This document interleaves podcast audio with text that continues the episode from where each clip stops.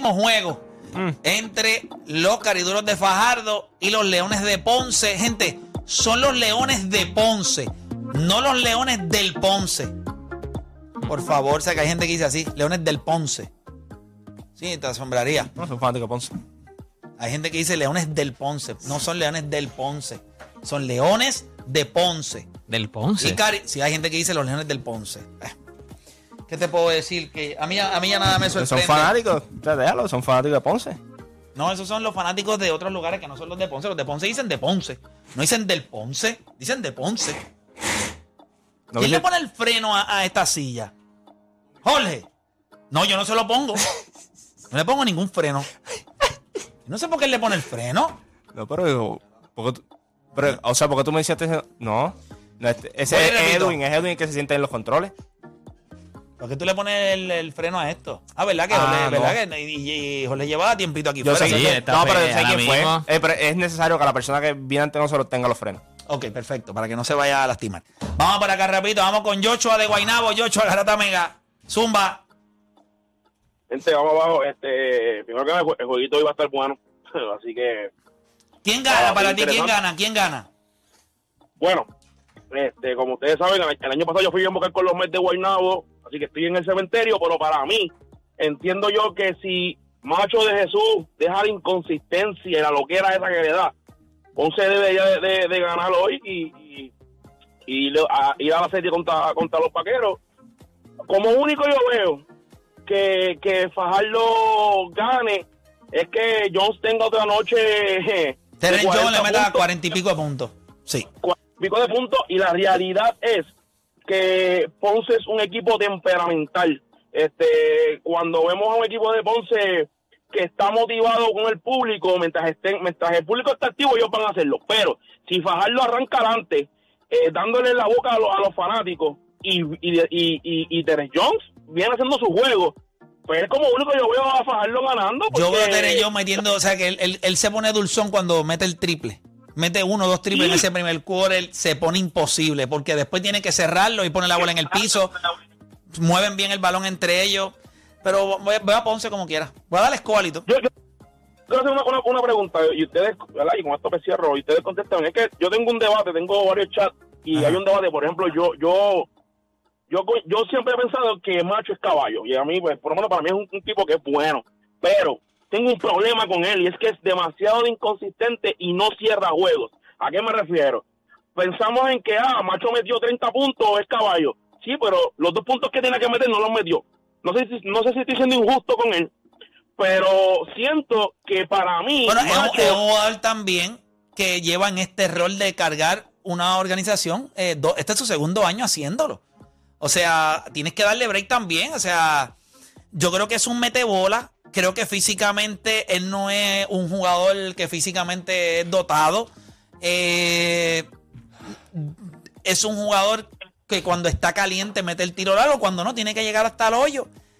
Yo, pero es injusto como como, como- Eh, eh. me- ok me refiero no quiero comparar verdad pero quiero tener esta analogía que ustedes la usan mucho comparamos a LeBron James ah LeBron James no cierra juego mucha gente lo busca porque LeBron James mm, normalmente ha tenido días que no cierra los juegos pero entonces siento me dice que soy injusto con él pero para mí es un jugador que aunque es caballo es loco y, muchas veces le ha costado a Ponce y el que ha visto el BCL sabe que no puedo catalogar a Macho por un juego que metió el clutch contra 11, por ejemplo, juego contra Carolina para la clasificación.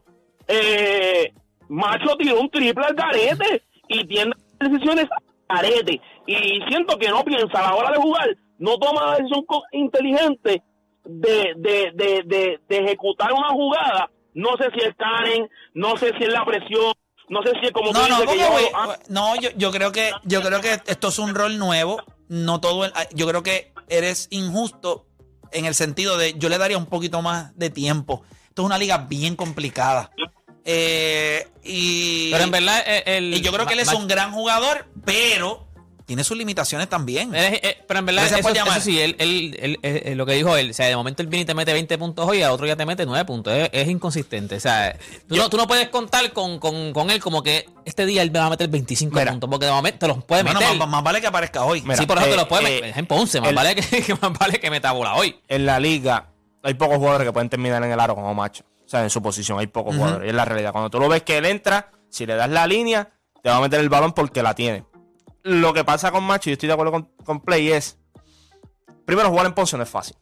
Dirigir en Ponce no es fácil tampoco. Eh, es un- un- una fiscalización constante.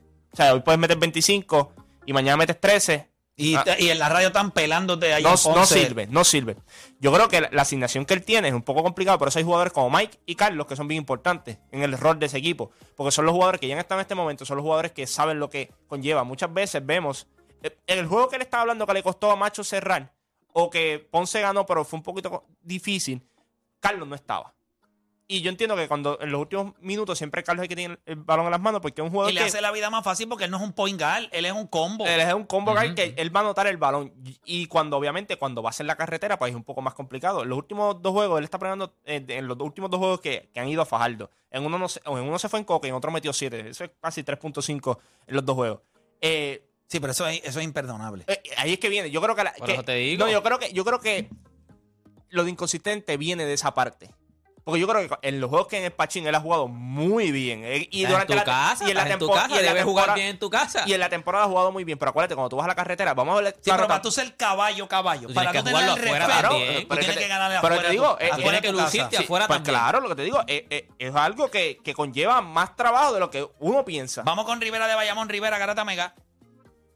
Sí, vamos abajo. Vamos abajo, suma, hermano. Sí, mira, eh, les quería hablar sobre la voleibolista que les estaban diciendo Moni y eso. Ajá. Ajá. Que muchas llamadas coincidieron en lo mismo. Y pues entiendo que en mi punto de vista a lo mejor los va a hacer cambiar. Y es que todavía seguimos pensando que la- eh, los valores se enseñan en la casa. Y a lo mejor eso debería ser lo adecuado. Pero en el Puerto Rico que estamos viviendo, yo entiendo que los valores se deben enseñar en la escuela. Para así, pues cambiar la sociedad porque Pero ¿cómo tú ¿Cómo explica? Pero mira, explica, yo quiero que, yo- ok, esa es tu opinión y yo te la respeto. Pero ¿cómo tú le vas a, a- a endonar a un maestro, el cual tú no sabes cuáles son sus creencias, quién lo educó a él o que en lo que él cree? Y él va a implantar valores en la escuela. No, hermano. O sea, con todo lo que tienen los maestros que hacer, si adicional a eso también tienen que enseñarle valores a sus hijos, entonces los maestros tienen que tenerle un sueldo, tiene que darle, eh, eh, tiene que, menos de 75 mil pesos no se puede ganar los maestros. ¿Cómo tú le vas a pedirle al maestro que adicional a, a que tiene que educar a su hijo en las materias, también le tiene que enseñar valores? No, es una responsabilidad que tiene que salir de tus padres o de tu o la persona que esté encargada, porque a veces no es tu mamá ni tu papá, puede ser un tío, un abuelo o una abuela o lo que o quien sea. Pero los valores salen Bueno. de la casa. Tú cuando cuando tú sales, ok, es como yo te voy a dar esta analogía. Es como tú salir de tu casa es nu para que te vistan en la escuela. ¿Verdad que tú no sales nu de tu casa para que te vistan en la escuela? Tú sales con tu, en tu- de tu casa, tú sales con ropa puesta. Pues así mismo es, tú tienes que salir con los valores puestos para que cuando te enfrentes a situaciones sepas lo que tienes que hacer. ¿Cómo tú vas a ir nu? Nacho, no, eso no puede. O sea, entiendo y te respeto y puedes seguir hablando sobre el tema, pero en mi punto de vista, no, no puede ser en la escuela. Bueno, para mí debería ser en la escuela porque como una persona que lo que le enseñaron no fueron valores, ¿cómo él le va a enseñar valores a su hijo? Y entiendo que los maestros, o sea, que la escuela es donde mejor debe ser. ¿Y tú crees que los maestros, y, y- y tú, y tú estás dando por sentado que los maestros en la escuela, todos los maestros tienen valores? Pero es que pa- para eso es el currículum. O sea, pero da- O sea, que los maestros los educan en valores. Bueno, yo creo que el maestro el que es maestro inglés enseña inglés, el que es maestro de ciencia enseña ciencia, el que es maestro de matemática enseña matemática. Los y puede ser un gran maestro de matemáticas y no tiene valores. Exacto, exacto. Pero dame un segundo y Dale, dale, papá, te voy a escuchar, dale, dale. Voy, voy a darte break. Dale, zumba. En educa en los países que menos corrupción hay, que menos criminalidad hay, muchas veces hasta los siete años no dan tanta materia, se enfocan más en el compañerismo, en valores, en socialización Y yo creo que si aquí se empieza a hacer eso, porque es que hay que hacer las maneras diferentes, o sea, no podemos seguir pensando en que los valores se van a seguir enseñando en la casa, que debería ser así, pero no sucede.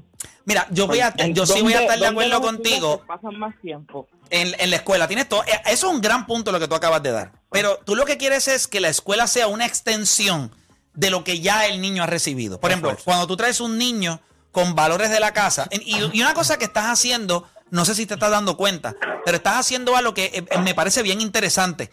Tú estás restándole responsabilidad a quienes la tienen, porque te rendiste.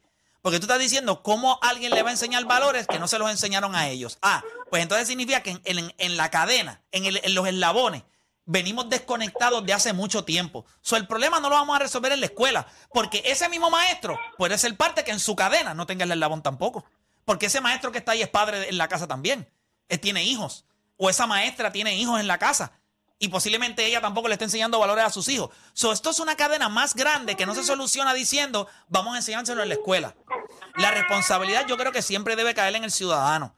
Y el ciudadano debe ser responsable. Usted es el que decide ser padre o madre. Usted es el que decide eh, tener una familia. Pues entonces usted tiene que asumir la responsabilidad de, esa, de eso que usted quiso tener en su vida.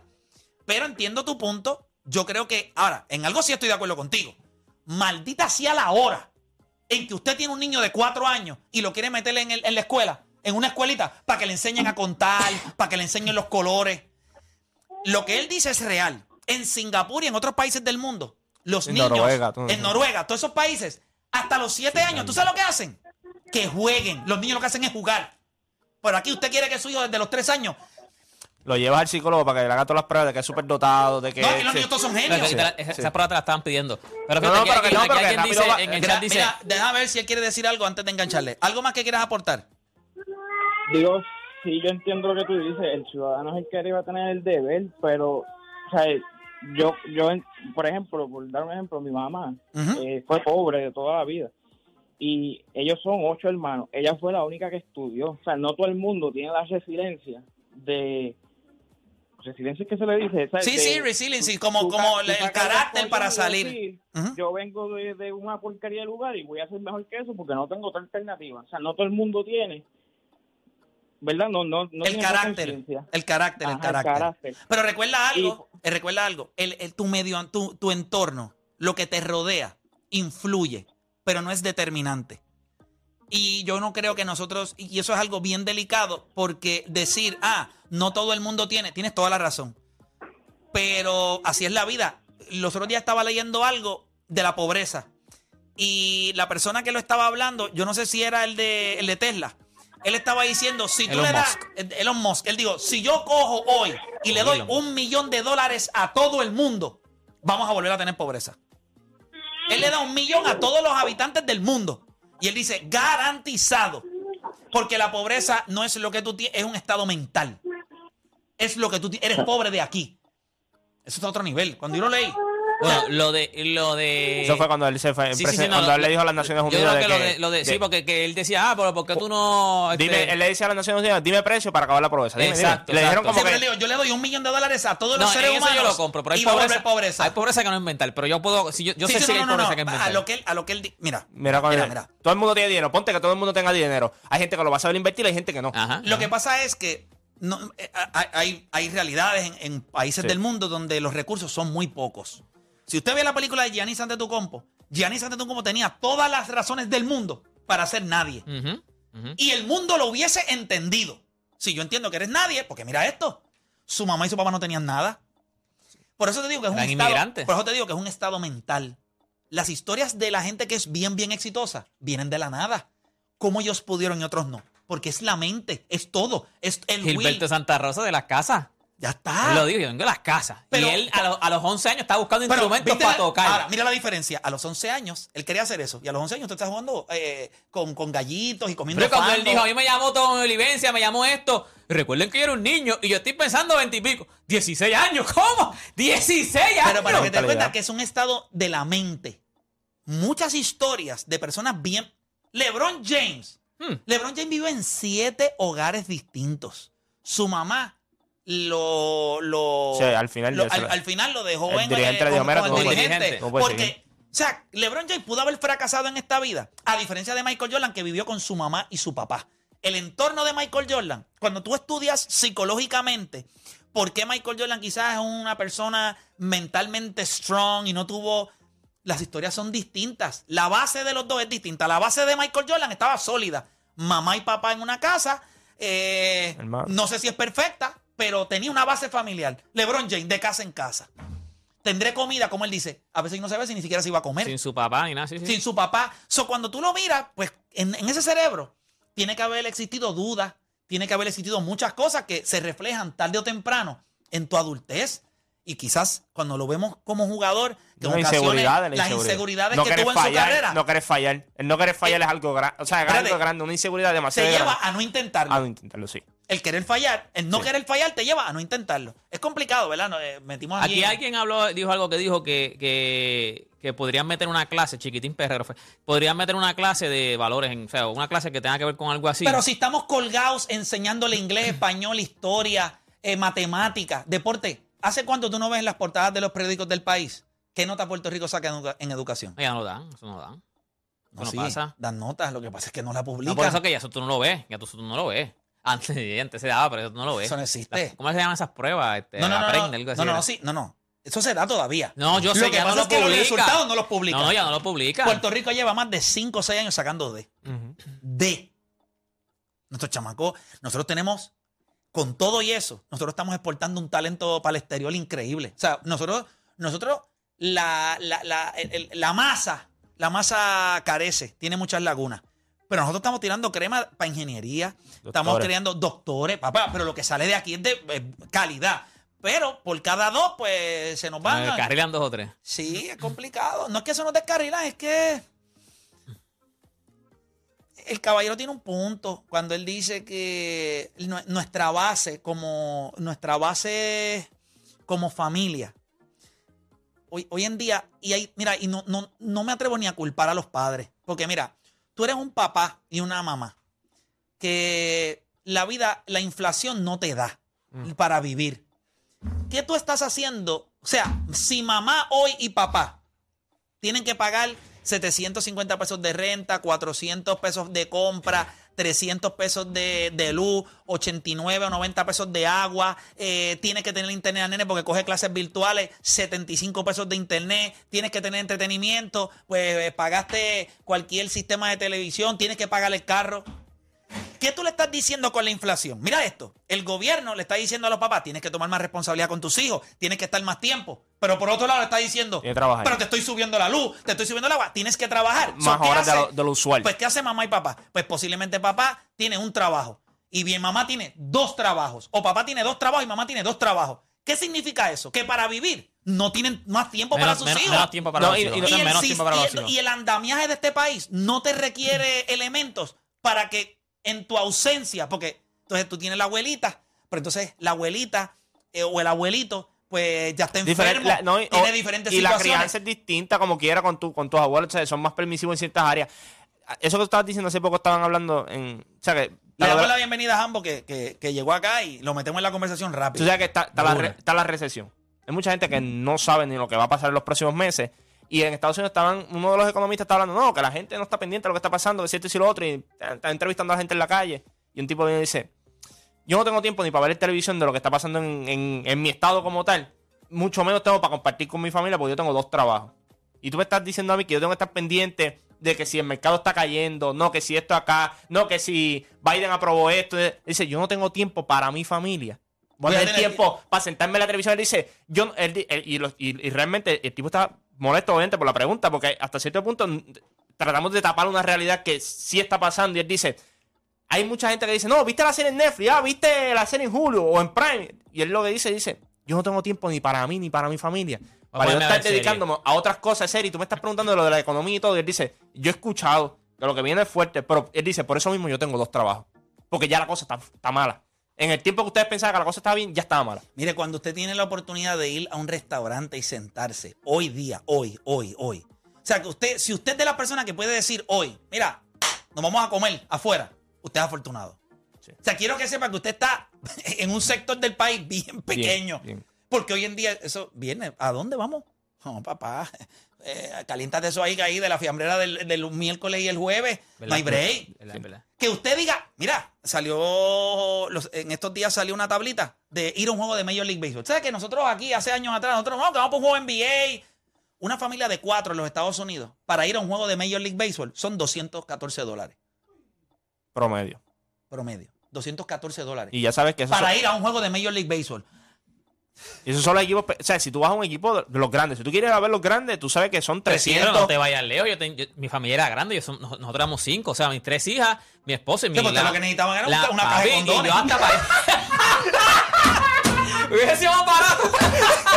Con 3.99 tu familia se Tres, nosotros éramos cinco y yo para ir, para ir al cine. O sea, en algún, para ir al cine eso era ciento y pico de dólares entre taquilla y lo que nos íbamos a comer. Bueno, tu Porque- nena, tu nena todavía en la universidad y, y después te las pasaba como si fueran No, menos yo de estoy edad. pagando los préstamos para ir al cine todavía. Para- Pero para ir es, al cine, es que no, entró una llamada que nos dice que, que, que él entiende que los valores los deben enseñar en la escuela.